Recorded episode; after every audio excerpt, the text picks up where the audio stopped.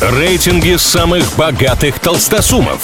Списки самых популярных знаменитостей. Названия самых впечатляющих достопримечательностей и не только. Крутометр на правильном радио. Как известно, все познается в сравнении, для этого составляются разные рейтинги, а мы с ними разбираемся. На днях состоялась церемония Billboard Music Awards, одной из самых престижных премий в музыкальной индустрии, которую вручают с 1990 года. Главным триумфатором BMA 2022 стала молодая звезда Оливия Родриго, которая победила в семи категориях. Аналитики тут же побежали считать, а кто из певиц вообще чаще всего побеждал на Billboard Music Awards. Вот что вышло.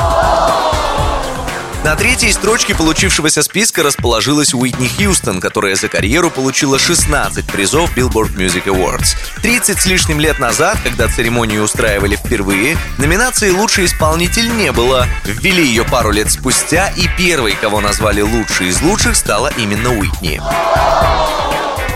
Второе место в этом списке досталось Адель. Звездная певица может похвастаться 18 наградами Billboard Music Awards, но больше впечатляет то, что 12 из них она забрала разом.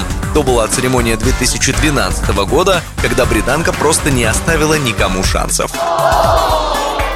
Самой награждаемой певицей в истории Billboard Music Awards является Тейлор Свифт. Дважды она уносила с одной церемонии по 8 наград, а всего побеждала в разных номинациях 26 раз. Вот и в этом году Тей без приза не осталась и выиграла в категории «Лучший кантри-артист».